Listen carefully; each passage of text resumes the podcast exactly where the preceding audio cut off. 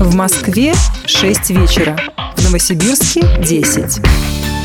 Вы слушаете «Свободное радио». В любое время дня и ночи. «Свободное радио» рядом.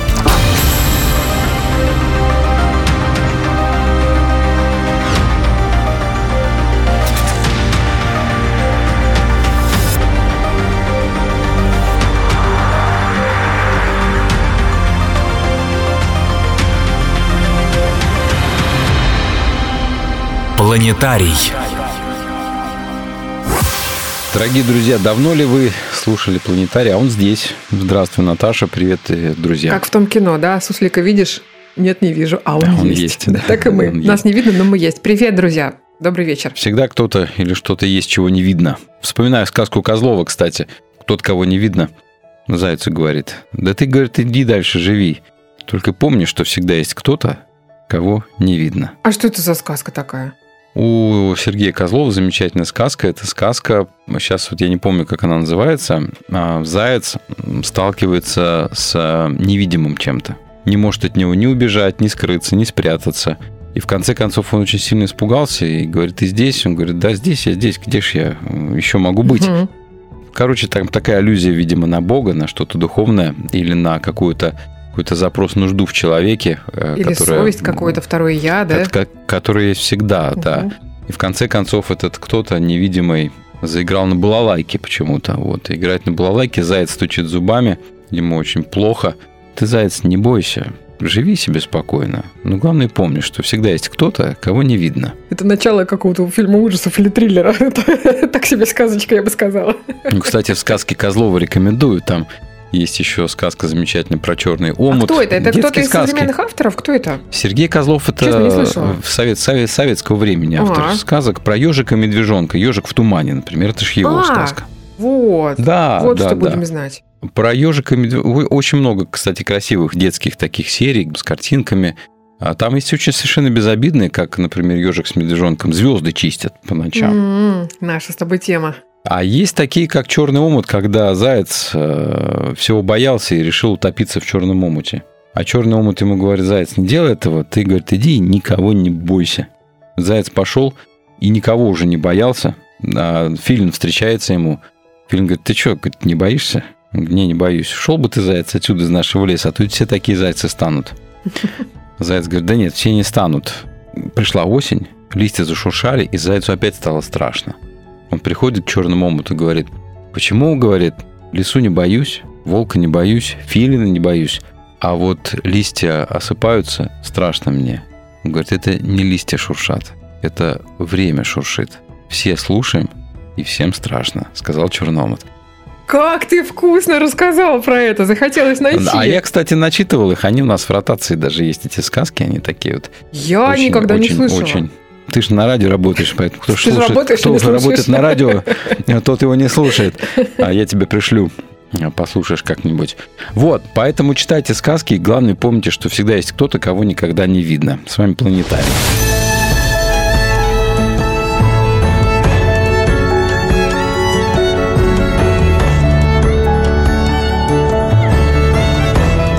Планетарий.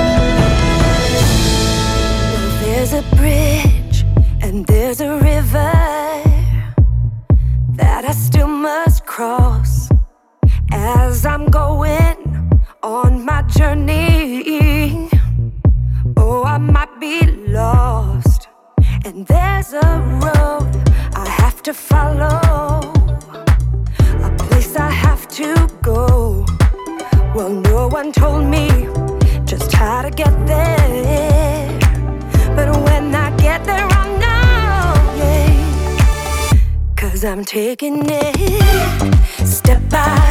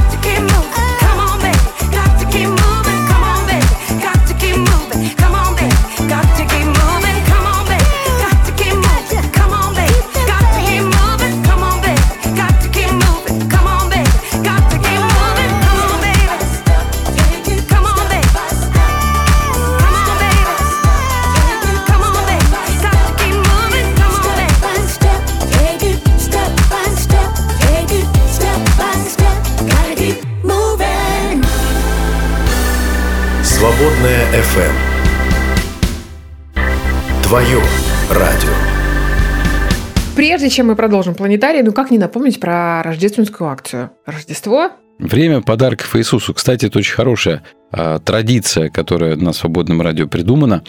И она уже у нас укоренилась. И когда подходит декабрь, мы вообще даже не думаем, да, будет она или не будет эта акция. Она будет по умолчанию. Да, по умолчанию. Да, на Рождество и Пасху. Это время, когда мы десятую часть а, сборов за месяц отдаем на какое-то доброе, благотворительное, благое дело. А давай напомним в двух словах, собственно, кому мы в этом месяце собираем. Дом матери и ребенка, э, жизнь одна, э, руководитель проекта Аня Орлеанская. Там нужд всегда очень много. Это большой недостроенный дом, который принимает э, матерей в трудной жизненной ситуации. Там особенность в чем? Что среди христианских центров, ну, самых разных центров, в том числе и реабилитационных, их как бы и немало. Но везде стоит э, вопрос, что с детьми все-таки как-то то ли не знают, как обращаться. В общем, дети оказываются не всегда а, угодны в подобных центрах. А проект Ани Орлеанской «Дом матери и ребенка. Жизнь одна», он этим отличается, что именно для мам с детьми он создан и существует. Это очень важно. Нужд всегда очень много. И, конечно, сколько бы мы с вами ни собрали, это будет капля в море. Но кап-кап-капелька, там того глядишь, что-то и все-таки и получится. Ну, Знаешь, капельки тоже бывают разные. Бывает капелька, как вот э, капелька тумана в воздухе, то есть ни о чем. А бывает такая капелька, которую ты идешь по улице, она тебе с крыши прям бац по, по балде там. Ты думаешь, ничего себе, ничего себе капелька, да. Поэтому пусть капелька будет вот такой, а, и чем больше будет сбор, тем больше будет десятая часть. Я честно признаюсь, я в жизни с, а, с Аней никогда не пересекалась вот так, чтобы мы как-то общались. Нет. Но вот настолько как-то запали в душу и сердце, а, и сама Аня, и тот проект, которым она занимается. И тут, значит, получаю а, от нее голосовое сообщение, а, приглашение на день открытых дверей. Дом матери ребенка, жизнь одна. Она меня периодически приглашает на какие-то мероприятия, я, конечно же, на них не попадаю по тем или иным обстоятельствам. И я в очередной раз ее благодарю, говорю, что вот такие обстоятельства, что я никак не вырвусь, и просто замечаю, ты заболела, что ли? Поправляйся, потому что голос такой простуженно-сопливый. На что Аня очень так э, свойственной ей открытой манере мне говорит, да нет, это я просто поревела. Говорю, чё, ре- чё ревела? Ну, женский разговор, да, чё ревела? На их микроавтобусе двигатель накрылся. Она только хвасталась. Вот ой. буквально в начале декабря, когда мы общались в программе «Время подумать», она хвасталась тем, что у них наконец-то появился этот микроавтобус, который позволяет им всем вместе переезжать с места на место, там, в церковь, в поликлинику, на какие-то мероприятия. В общем, оказалось, что поставили э, ему диагноз, застучал, застучал, застучал и накрылся. И, в общем-то, новый расход появился, там, порядка 100 с чем-то тысяч рублей. Ну, вот поревела, ну, дальше идет, пригласила на день открытых дверей. Давай мы спросим. А, Ребята, девчата, если у вас, ну, например, сердце ёкнуло что-то, откликнулось, и вы бы хотели взять и помимо нашего вот этого вот сбора и 10% взять и помочь с мотором, Ну, вдруг. ну, на ремонт мотора, да, ну, вдруг, да. Если, друзья, у вас у кого-то есть такая, а, вдруг засветилось что-то в сердце, есть возможность, и вы хотите, а вот я помимо всей вот этой акции возьму и покрою, например, замену мотора, то свяжитесь, пожалуйста, с нами, с кем угодно, либо с Наташей, со мной, э, со свободным радио, вообще не важно как. Мы уж э, найдем, как вас соединить с Аней да, да, Орлеанской. друзья. Вот имейте в виду, что есть такая, вот помимо того, что мы собираем, есть такая теперь э, целевая нужда.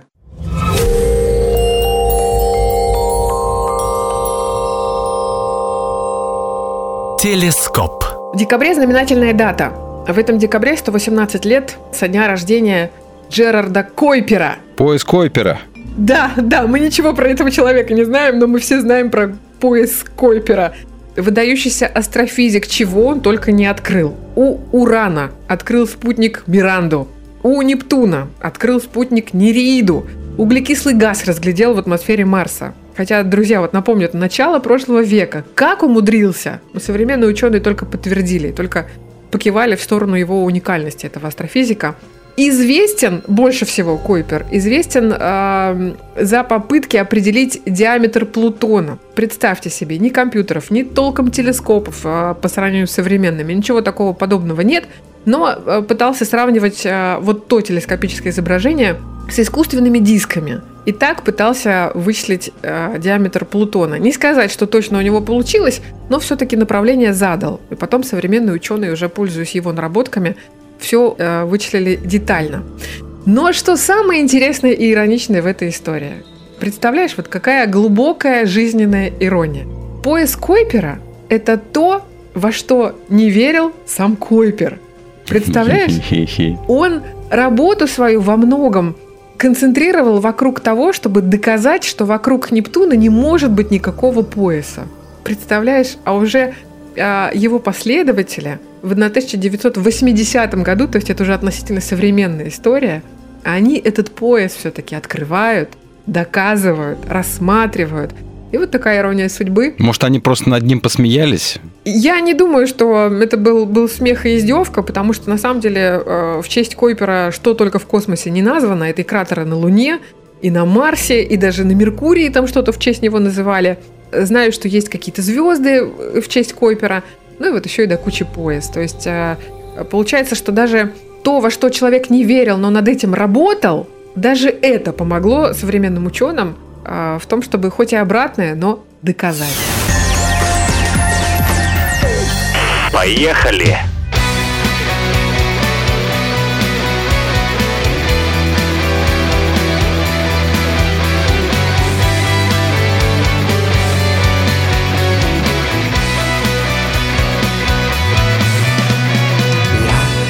Помню мгновенья чудного миг Передо мною явилась ты Как гений чистой и совершенной красоты. Все мои сомнения брошены прочь Без сожаления и мне не вмочь Услышать твой голос и замереть от красоты. Мне рядом с тобою Хочется быть во все мои дни. Мир дышит любовью, когда со мною рядом ты. Ты в своих движениях так грациозно и так легка. Сердце без сожаления делает выбор в пользу тебя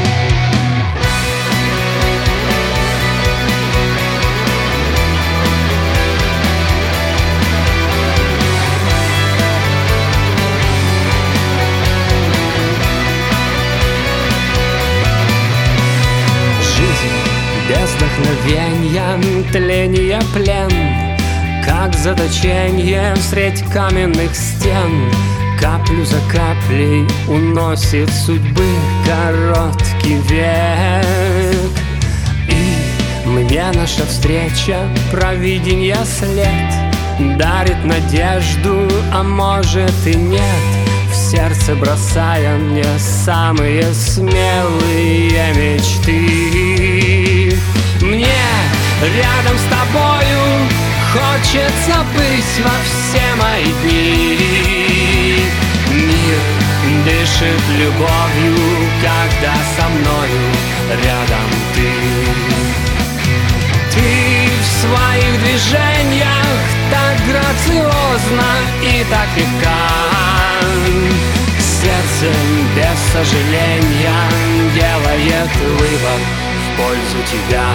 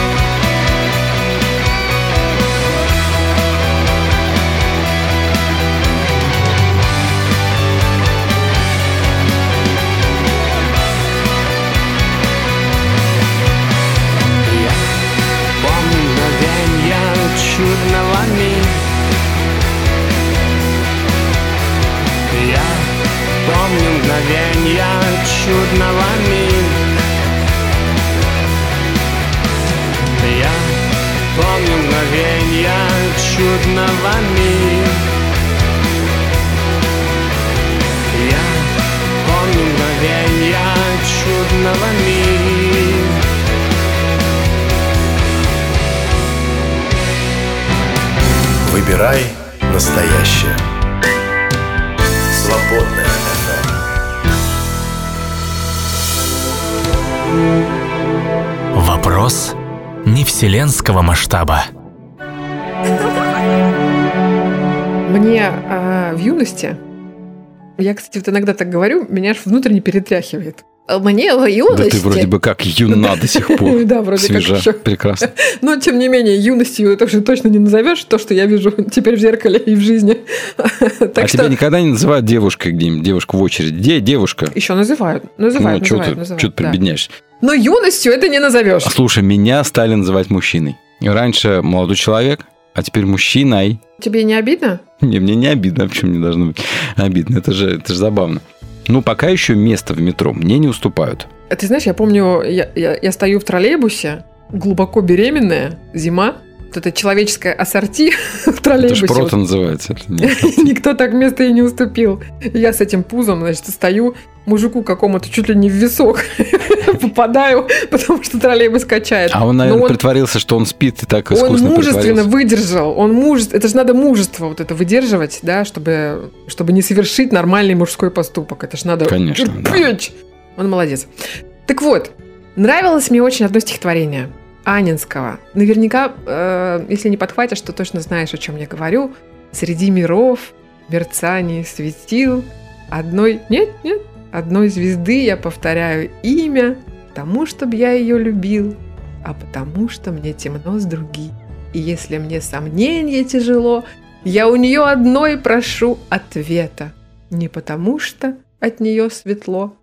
Нет? Ух ты, как красиво. Не Ну, слышал. сегодня с тобой литературный клуб. Ты мне про сказки Козлова, я тебе стихотворение Мгм. Анинского. Поменялись. Так вот, вот эти вот слова, я у нее одной ищу ответа, а они для меня очень перекликаются с нашей сегодняшней темой, если заменить буквально одно слово. Я у нее одной прошу совета. Мгм. Мы сегодня все а, с вами, друзья, все свои мозговые клеточки направим а, в сторону вот этой темы про советы. Скажи, пожалуйста, к тебе за советом приходили когда-нибудь? Мне часто, в общем, приходят за ответами. Ну, ответы, советы, это, наверное, вот давай объединим. И за советами, конечно, тоже. Ну, знаешь, последнее время, последнее продолжительное время, все больше говорю, я не знаю. Не знаю, как ответить на ваш какой? вопрос. Какой вопрос был самым трудным? А, начну с самого легкого. Самый легкий был, когда подходит ко мне девушка молодая, а, прям вот юная-юная, спрашивает, нужно ли мне учиться идти дальше после школы или не нужно. Есть в этом воля Божья или воли Божьей в этом нет? Как определить? Я а, тогда хотел было сказать, сейчас я тебе подзатыльник отвешу, и сразу пойдешь учиться. Буду рукой Бога. Да, да, да. Кулаком Бога. А а потом сказал, на самом деле, для того, чтобы определить волю Божью, не надо быть семи пядей во лбу. Бог хочет, чтобы ты шла училась, иди учись. Вот так вот я решил дилемму девушки, которая выбирала между Мгм. учебой в университете и какой-то длительной миссионерской поездкой а, куда-то еще. Я ее отправил учиться в университет. А как ты вот так? Исходя из чего ты вот так посоветовал? Исходя из того, что а, это лучше для будущего. Откуда ты знаешь? Может быть, она поехала в миссионерскую поездку, встретила там какого-нибудь в Зимбабве зимбабвийца, и все бы у нее было по Нет, жизни она хорошо. уехала потом, после того, как отучилась, уехала в Германию и вышла замуж за прекрасного немца. Бургера. Бургера, Бургер Кинга. Поэтому это, это, я считаю, это был очень хороший совет. Вот смотри, как важно, да, к кому мы идем за советом. Ведь ты ей мог а, ответить что угодно. А если бы я сказал, слушай, ну ведь а, поехать в миссионерскую поездку длительную, это так... м, Это так духовно. духовно. Мгм. Да, может быть, она уже была бы замужем за королем Зимбабве или кто у них там, Да, либо съедена. либо съедена. Получается, Ну, смотри, какая, о, какая ситуация большая, без проигрыша. какая важная ситуация. И для того, кто идет с вопросом, как важно, а, к кому ты идешь, да? И какая важная ситуация для того, а, к кому пришли. Да. что он на это скажет. На самом деле тема очень интересна своими подводными течениями с камнями. Потому что, э, ну, конечно, я должна это озвучить, да? В психологии есть такой принцип. Не советуй. Никогда, ни за что, ничего не советуй. Потому что любой совет, особенно от фигуры значимой, да, ну, например, психолог или пастор, как команда, как, как сигнал к действию. да. Воспринимается как И команда. это же очень э, Да. такой хороший повод, если что, переложить ответственность. А вы мне сказали. Ну, слушай, мне, мне как-то а, один психолог христианский дал совет, что нужно разговаривать вообще обо всем, что не должно быть никаких недосказанных тем. А, я его послушал, и, надо сказать, зря послушал. Я понял, что, в общем-то, психолог так не сделает. Он совет не даст, он действительно поможет тебе прийти самому к решению. а, Тебе нужно Мгм. говорить там о каком-то деле с кем-то или не нужно. А прямой совет, вот я послушал Мгм. всего лишь один раз и очень сильно пожалел. Но вот этот эм, принцип психологии «не советуй», на мой взгляд, он а, оторван от жизни. Невозможно так. Невозможно. В конце концов, каждому приходила а, подружка, ну, или друг, друг. И не то, чтобы он, конечно, не садился напротив тебя и, и говорил, Димон, посоветуй. Но он так или иначе шел к тебе и поговорить, и внутренне за ответами. Ну, согласись, вокруг нас есть некий ореол там наших, не знаю, друзей, подружек. Мы же взаимодействуем. Я не знаю, как это у мужчин. Вот за женщин могу гарантировать. Мы же взаимодействуем и хотим, э, хотим услышать какие-то, ну, поддержку это само собой, но мы еще за какими-то ответами идем к людям. Общаемся, делимся, смотрим, э, что они скажут, ждем, что они скажут, чтобы это в том числе как-то переварить, и в том числе это стало каким-то руководством к жизни, к действию. Ну, разве не так? Это так, это действительно так. И мы идем за советом, мы слушаем совет. А Нам советуют с удовольствием. Кстати, есть целая большая когорта людей, которым хлеба не корми, дай посоветовать что-нибудь. То есть сами они сделать очень часто ничего не могут, но посоветовать-то всем остальным вокруг-то они могут. Мгм. Они всегда знают, Мгм. что ты делаешь неправильно, кто что делает неправильно, как надо. Но когда говоришь человеку, ну так ты вот говоришь и знаешь, как надо сделать, он говорит, нет, я буду только вот рекомендации давать. Люди вообще любят э, сказать другим, как им нужно жить и действовать.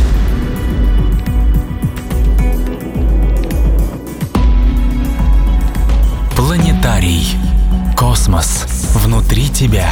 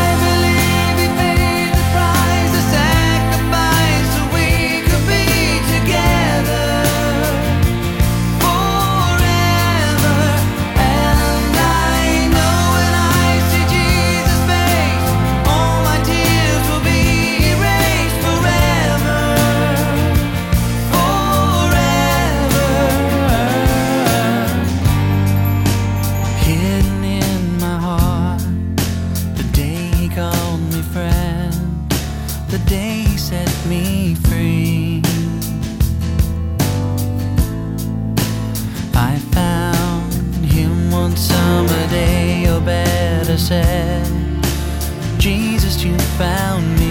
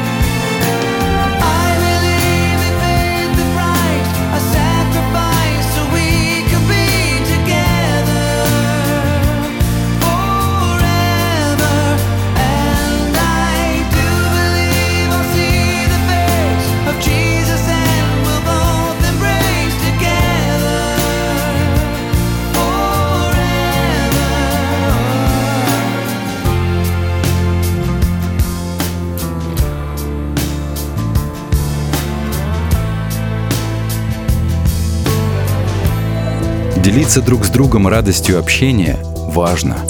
Поддержи свободное радио. Зайди на наш сайт свободная.фм и нажми кнопку «Пожертвовать». Свободное радио только вместе.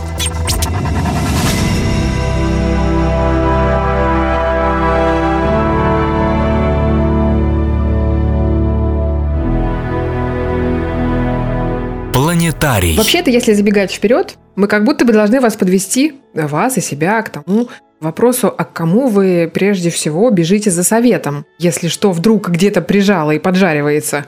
Правильный ответ, конечно же, он, он сам собой напрашивается. Прежде чем бежать к друзьям, к подружкам, мы должны бухнуться на колени и, и у Господа просить совета. Правильно же я все говорю? Конечно. Только Благочестиво. на практике ты вроде все понимаешь.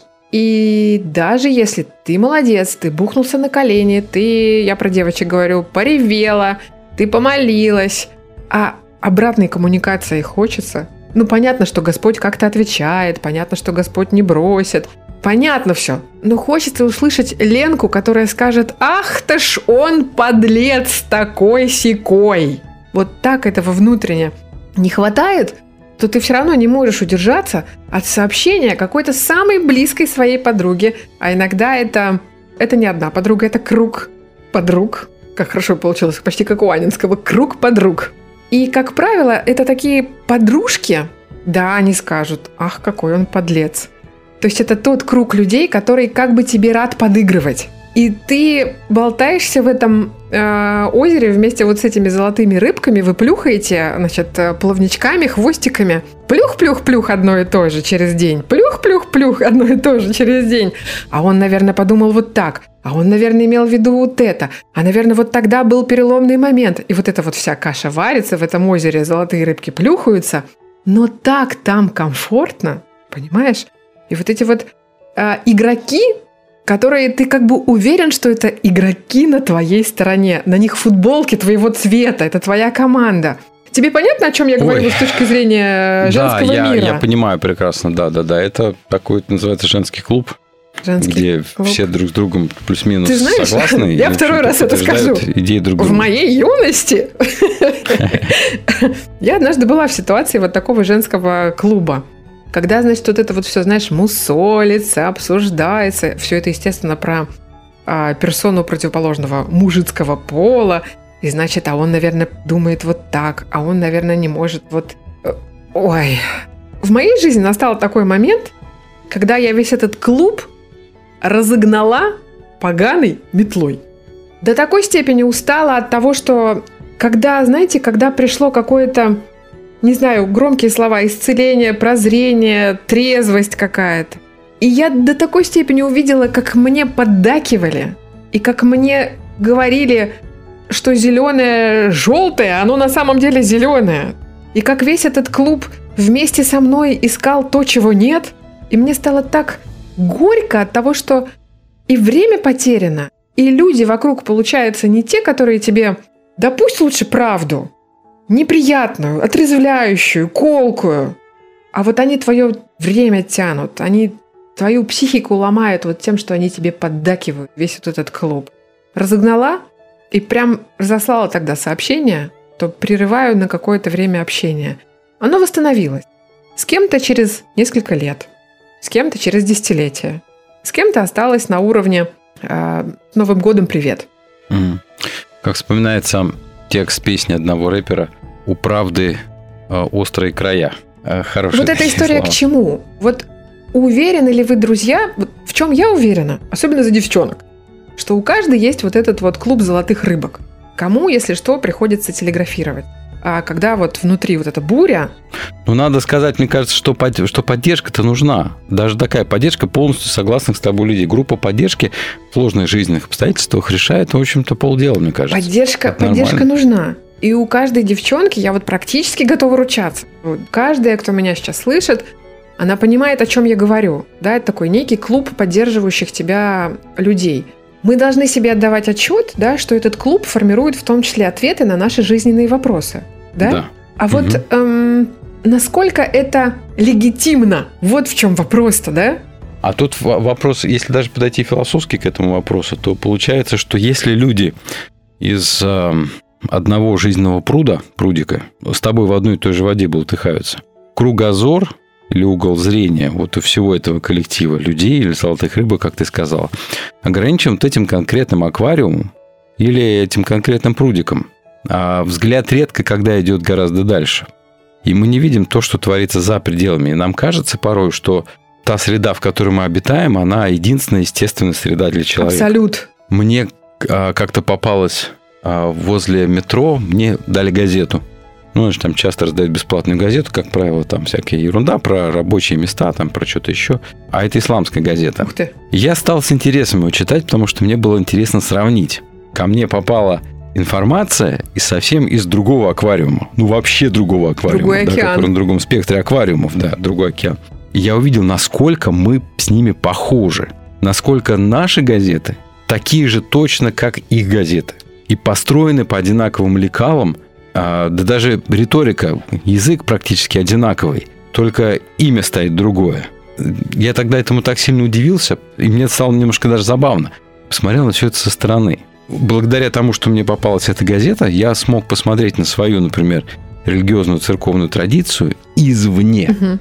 И на их тоже, кстати, извне. То есть я как я смотрю на них извне, так мне, может быть, иногда нужно и на свое смотреть извне, чтобы увидеть больше.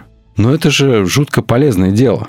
Да, когда ты начинаешь воспринимать информацию не только ту, которая законсервирована с тобой вместе, а начинаешь ее воспринимать извне, откуда вообще из других источников тебе неизвестных. И начинаешь видеть мир немножечко по-другому. Если твою вот эту вот историю про извне, да, перевести на ту историю, которую рассказала я про э, женский клуб, да, ты сказала? женский Ну клуб. да. Я вот дошла до такого состояния, что мне жутко захотелось пережить, проживать это все одной. А это очень важный момент. Чтобы не кстати. было вот этих вот ничьих чириканий. Одна чирикает, видит это. Одна видит вот так. А по сути, я помню, я когда-то подростком проводила лето в Забайкальском крае. И я помню вот эти столбики.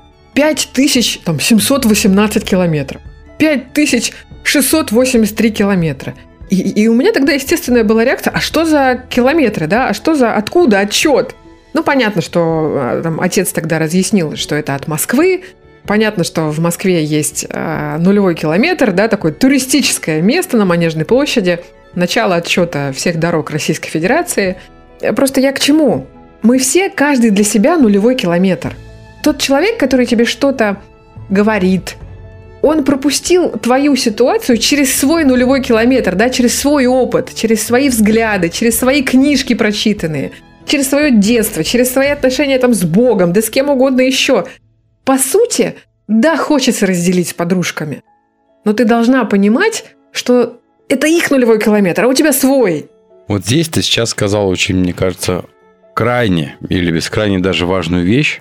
А, Это касается вообще не только там женских клубов или чего-то еще, это касается в том числе, ну, всего на свете. Потому что, когда вы идете за советом, человек вам будет отвечать не относительно всей объективной информации по вашему вопросу, которая существует на свете, да, а он будет отвечать вам, исходя из своего, не вашего, да, а из своего опыта, из своего вокабуляра, своего языка, не знаю, своего философского понятийного аппарата, он будет говорить вам не что иное, как свой собственный опыт. Всегда, когда идешь за советом, нужно смотреть, а к кому ты идешь, а какой у него вообще Бэкграунд. опыт, бэкграунд, да. То есть вам в любом случае человек будет вас а, пытаться переставить на свою идеологию. И в таком случае прав тот мой любимый философ, имя которого нельзя называть, что, да, что человек, ну, вот послушай, человек неполного духовного опыта ищет совета, а человек полного духовного опыта ищет уединения. Понимаешь, да? Да, Разницу. да. Человек, у которого а, нету навыка анализа, Переживать нету самому навыка переживания, да. Он чуть что случилось, он сразу кому-нибудь звонит, Мгм. сразу кому-нибудь пишет, начинается беготня и Чат в суета. WhatsApp. Он даже подумать ни о чем не успел, а уже, а, значит, организовал 10 чатов, да, Азбука Морзе. по, по, да, по своему по своему единственному вопросу, и все уже знают, да, и все начинают советовать, такая хинея получается. Вот если бы мы научились хотя бы пытаться найти свой собственный ответ. Я помню, был на каком-то большом тоже форуме экономическом. Там была целая лекция на тему инсайтов. Мгм. Озарений. Мгм. Да, то есть как прийти к моменту озарения, когда оно тебе необходимо. Во-первых, нужно четко понимать себе вопрос, на который ты ищешь ответ. Дальше ты должен попытаться найти ответ всеми доступными средствами, которые есть там. А, Литература, какие-то там, не знаю, какая-то экспертиза, там Ну, что-то. пока все укладывается. Подружки, общий чат в WhatsApp. Мгм. И когда ты испробовал решительно все, абсолютно все, идея была в том, что нужно уединиться в каком-то месте там на несколько дней, Слушай, какая христианская теория. Да. И, в общем, после вот этого уединения, может быть, если ты как бы отбросишь весь свой э, мыслительный зуд Мгм. и проведешь в молчании уже после того, как ты все опробовал, все обсудил, все обговорил. Есть такое в выражение «быть в нале». Ну, наверное. В молчании проведешь, вот именно в умственном, прежде всего, молчании, проведешь пару дней, возможно, тебе придет э, какой-то вариант решения, и, возможно, это будет оно. Но четко, кроме тебя, никто этого не узнает. Слушай, какая прям христианская история получилась. А Я думаю, что у многих есть, так, кстати, это такой опыт, когда приходят эти ответы. Ну, например, для меня такое было, когда у меня был большой какой-то очень сильный вопрос или запрос, я, я шел на пробежку. И реально очень часто такое было, что посреди пробежки тебе вдруг придумывается что-то. Ты понимаешь, вот же он ответ. И получается, что прежде мы сейчас уже договариваем эту часть, да, а, сейчас будет музыка в эфире, так и напрашивается финальная мысль такая же, как и в начале. Вот этот э, ноль, когда ты в ноле, да, когда ты в тишине, когда у тебя есть смелость остаться наедине, а у христианина есть еще привилегия остаться на- наедине с Богом. А это тоже очень важный момент. Я думаю, что нам следующую часть нужно посвятить именно вот этому, что значит и спрашивать совет у Бога и оставаться один на один вместе с Ним. Как это работает? Причем я вот хочу быть правильно понятой. Я не говорю, что сейчас нужно всех подружек разогнать. Может быть, и нужно, кстати. Но надо понимать, что вот ты утолила свое человеческое, ты вот обмусолила одну и ту же ситуацию, человеческое утолила, у тебя все равно следующий шаг твоего внутреннего развития, ну, во всяком случае, друзья, вот у нас программа про советы, и мы вроде как ничего не должны советовать. Я ничего не советую, но я искренне рассказываю личный опыт. Когда я прекратила вот этот женский клуб, да, как ты его назвал, когда я осталась одна, это не было быстро. Это была не неделя и даже не месяц, это были года. Но я поварилась, перекипятилась. Да, со мной был Бог. И да, он был близко. Не хочу вот этих штампованных фраз, да, но ты потом выходишь, вот когда ты только сам переваришься вместе с Богом, вот ты только потом куда-то дальше для себя прорвешься.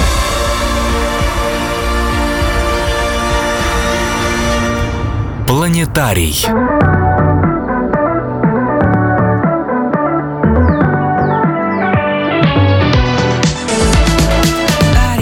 streets. This night can't stop the beat. Shining in the shadows, moving faster, bringing the heat. Brighter than the sky, colors are flooding my eye. Just can't keep me down, off the ground,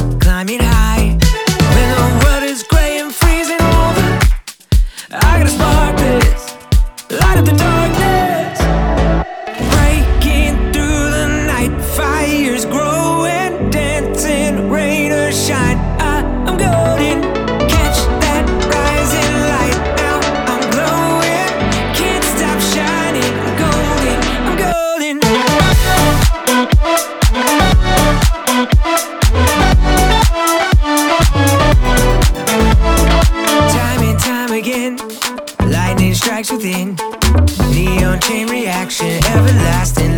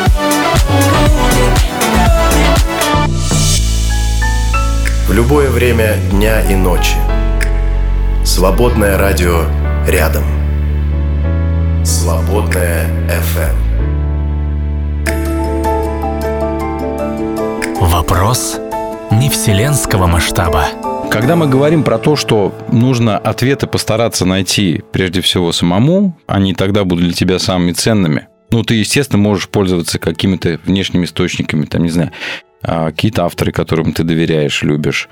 Но ты не бежишь сразу к людям, да, не звонишь сразу, ой, мама, что мне делать там?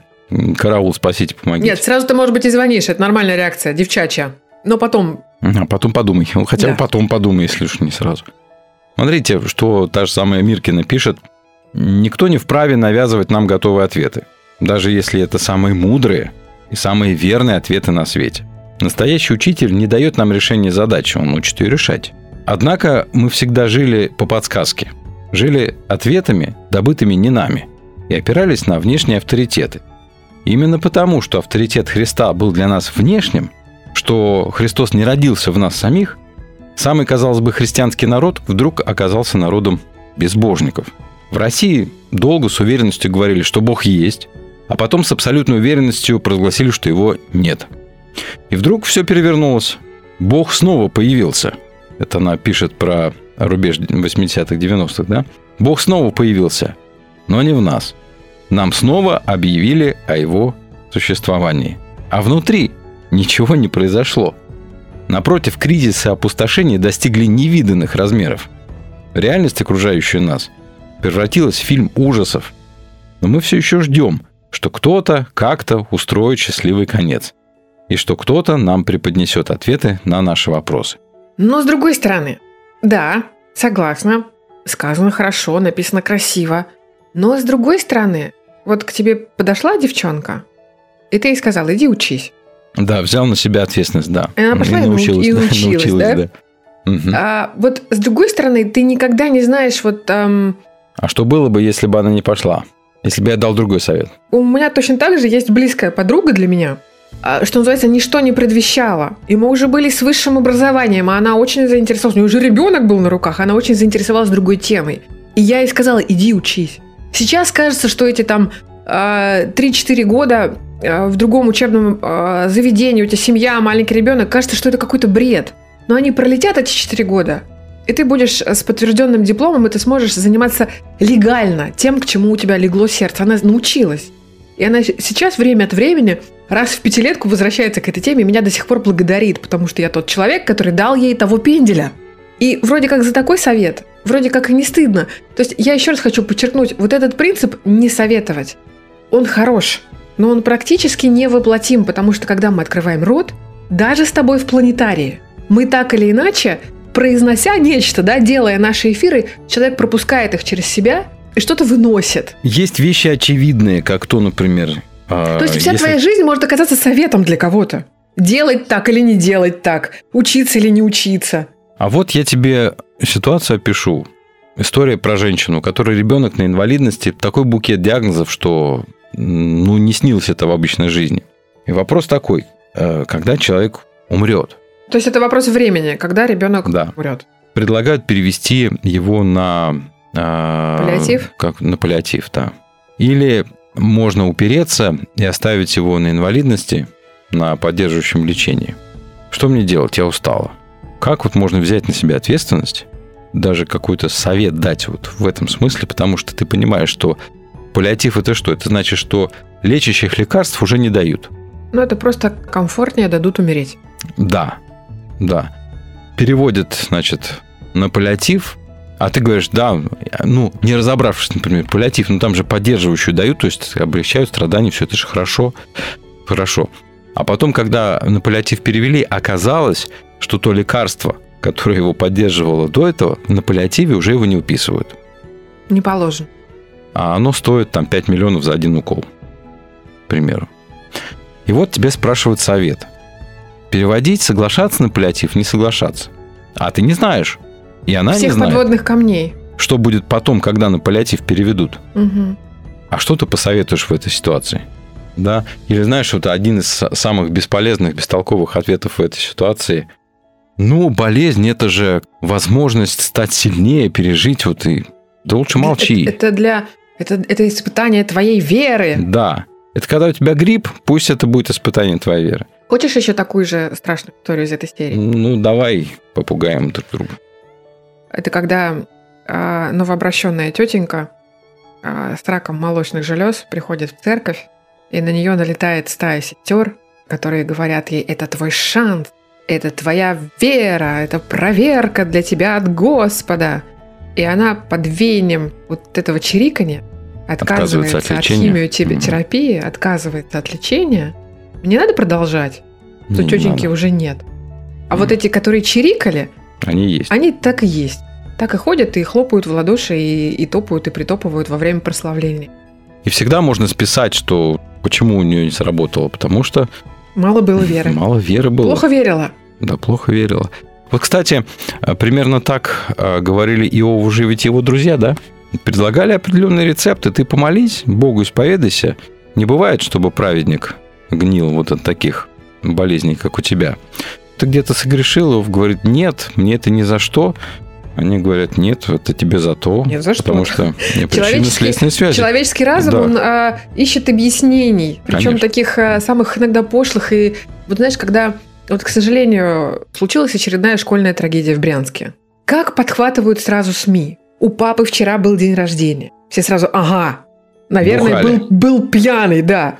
Девочка была там замкнутой, неразговорчивой. Ага, то есть махровый интроверт. То есть сразу в сторону все, девочку травили с первого класса, нашли объяснение, живем дальше. А что с семьей этой девочки? Что с одноклассниками? Что с сестрой-близняшкой? Что с этими учителями? Как они дальше будут жить, быть, взаимодействовать? Это больше никого не интересует. Про эту девочку в следующий раз вспомнят, когда случится следующий шутинг, к сожалению. Ее больше никто не вспомнит, потому что быстро упаковали, нашли объяснение, заархивировали. Следующую новость давайте. А так и получается, что нам не дают прожить. Никому не дают прожить то, что происходит. Быстро надо замять, потому что дальше прогноз погоды. Наверное, наверное, так и получается, что и круг подруг, э, круг тех людей, с которыми мы общаемся, жалуемся, ждем ответов, советов, они тоже, наверное, нужны для того, чтобы вместе с нами поискать какие-то причины, да, какие-то объяснения. Вот тоже история из жизни. А, молодая жена, которую старшие подруги, например, учили, это вот как важно, да, кто в твоем ореоле и кто чему тебя учит и какие советы дает. А, были старшие подруги, которые сразу учили в ключе, знаешь, мужика надо держать в узде. Никаких послаблений, кормление ночью по очереди. Ну и что ж ты, ты кормишь грудью, цедись на ночь, пускай встает, греет, кормит. У тебя там все готовое лежит. Нет, пусть он встает, сцеженное, греет, кормит, ты отдыхай. Значит, вот эта вот вся тема. И в конце концов она это все так вот, старшие подруги, мудрость, опыт воспринимает, доходит до того, что он, чтобы на рыбалку съездить, отпрашивается за полтора месяца шарканьем ножки. Да, то есть это все вот так. А какой мужчина будет это терпеть? А кто это советовал? Разведенные, умудренные седовласые девицы? Мы более-менее ответили, вернее, больше ты ответил на вопрос, а что делать? А, И с желанием советовать. Думай, прежде чем рот раскрыть, да? А готов ли ты потом ответить, если у человека случится обратное? Если ты его, например, уговорил не лечиться, потому что там ты, не знаю, кто там, антилекарственник, антипрививочник, антибактери... бак- бактериальщик или кто-нибудь там еще анти. Да, вот сейчас буквально читал, что религиозные общины, которые антипрививочники отказались от прививок, ну и все заболели корью, включая там годовалых детей, для которых это фактически... Хорошо, если выжили. Хорошо, если выжили, дети. а так-то еще инвалидностью все это светит. Ну, кто-то ж насоветовал, кто-то ж убедил, Да. что нельзя. Мама-антипрививочница обнаружила коклюш пятилетней дочки. А попала, знаешь, вот круг плохих врачей. И вроде маму даже не, не обвинишь, да, вот напрямую, потому что вроде бы и обращалась, а ей говорили, да нормально. То есть дочка уже закашливалась до рвоты и до того, что мать обнаруживала ее с рвотной массой во рту без сознания в комнате среди игрушек. И она не звонила в скорую, она звонила частному лечащему врачу своему, семейному, который говорил, это нормально. Коклюш – это тяжелое заболевание, он так протекает. Вот этот круг плохих врачей и подруг антиваксеров, друзья, если вы антиваксеры, ничего личного. Ну, это ваша проблема, да. Это, э, да, личное дело каждого. Вы, может быть, меня также можете полоскать, как я вас. У кого кнопка, тот получит. Да. Так вот, а, дошло до того, что девочка попала когда в реанимацию уже, уже дошло до органических изменений в мозге, потому что она отключалась. Кашель забивал так, что она отключалась. На что мама, несмотря ни на что, говорит, ну и что? А если бы сделала прививку, ей бы ввели тот же токсин, что и при заражении коклюшем происходит естественным путем. И объяснить этой маме, что этот токсин обезвреженный, кастрированный, я не знаю, как еще тут вот объяснить, да, что это токсин, который ну, не нанесет такого ущерба, как уже у тебя дочка лежит с органическими повреждениями мозга в реанимации, и она все равно про токсин, который ей бы занесли, с помощью прививки. Ну, в таких ситуациях я, честно говоря, не знаю, как быть, потому что, с одной стороны, родители отвечают за здоровье своих детей, а с другой стороны... А с другой стороны, она обращалась А. к врачам. Ой, простите, я чувствую, отпишутся. Ой, чувствую, отпишутся от нас, Дим. Но, понимаешь, вот не боятся люди ответственности. Вот ляпают без доказательств. Вырывают из контекста. Не бо- Проблема-то, как, как Наташа, в том, что каждый считает, что его-то позиция доказана. В голове у доказывающего все уже доказано. И а, мудрый человек от просто, не знаю, глупого отличается как раз тем, что глупый человек не задает вопросов, а почему? Я думаю, что я прав. А мудрый человек всегда 10 раз просит, а это точно так? А когда мое мнение стало моим? А почему я стал думать? А когда я так стал думать? Может быть, здесь есть что-то не то? Может быть, мне нужно переоценить? А вот ты знаешь, получается интересная вилка. Получается, что есть вопросы тонкого порядка, а любит, не любит. И тут мы можем посоветовать быть в ноле, остаться одной, одному, пережариться, переварить, э, с Богом поговорить, и неважно, сколько это времени займет, но Господь точно не оставит. Точно ты прожаришься и к чему-то придешь. А получается, что есть вопросы более житейского порядка. Когда я думаю, делать или не делать прививки, ну, условно, раз мы про это уже заговорили, я не могу остаться в ноле, да, и, и- и ждать озарения. Мне придется выбрать круг специалистов, которым я буду доверять. Видимо, да. А это следующая уловка. Потому что ты выбираешь себе круг тех специалистов, которые подтверждают твою уже сформированную точку твою зрения. сформированную Да. точку зрения. Поэтому ваксеры с антиваксерами н- Никогда друг не друга не договорятся. поймут. Да.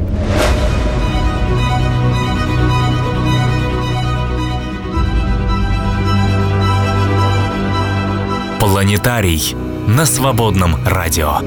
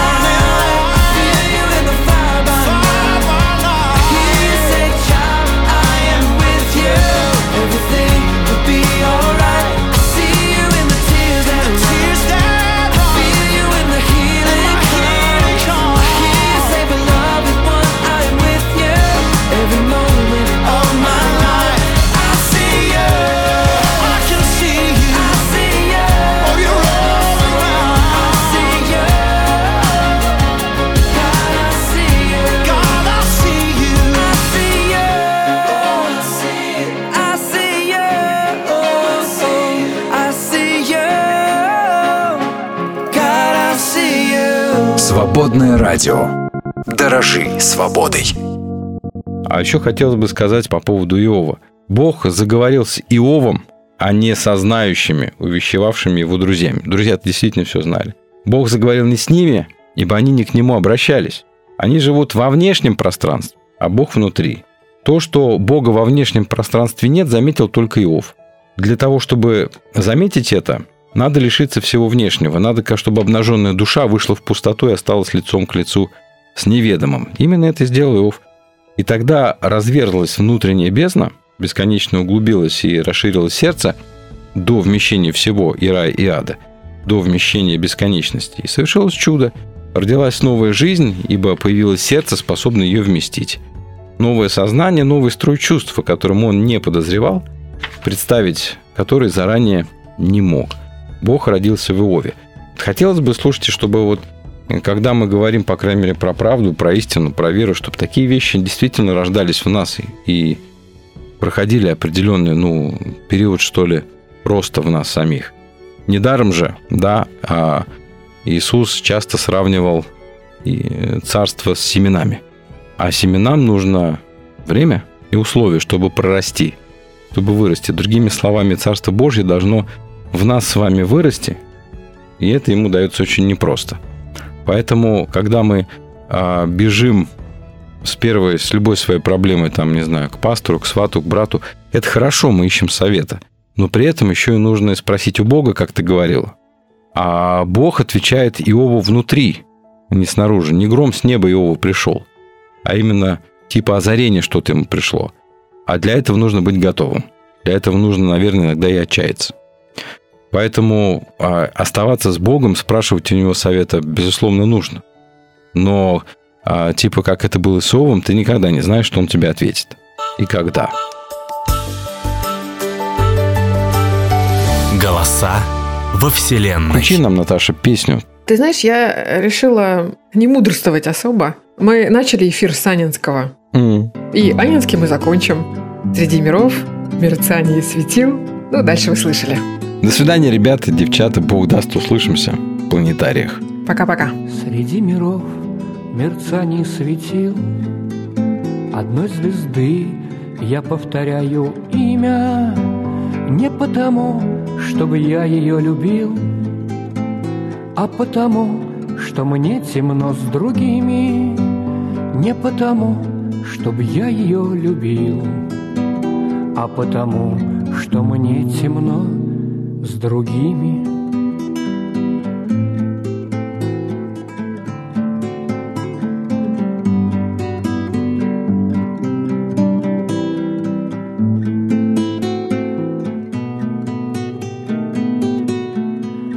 И если мне на сердце тяжело, я у нее одной ищу ответа, не потому, что от нее светло, а потому, что с ней не надо света, не потому, что от нее светло, а потому, что с ней не надо света.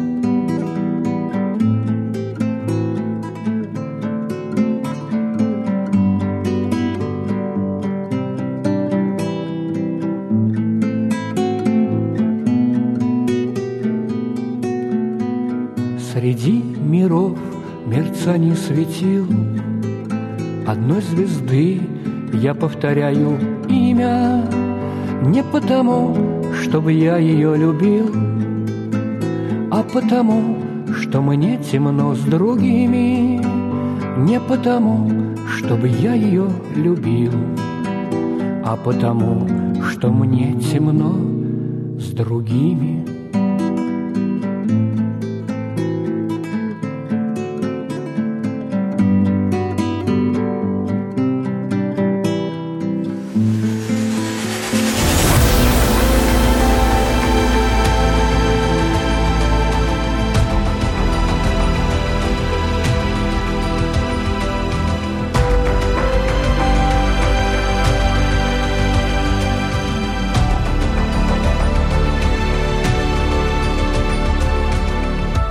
Планетарий.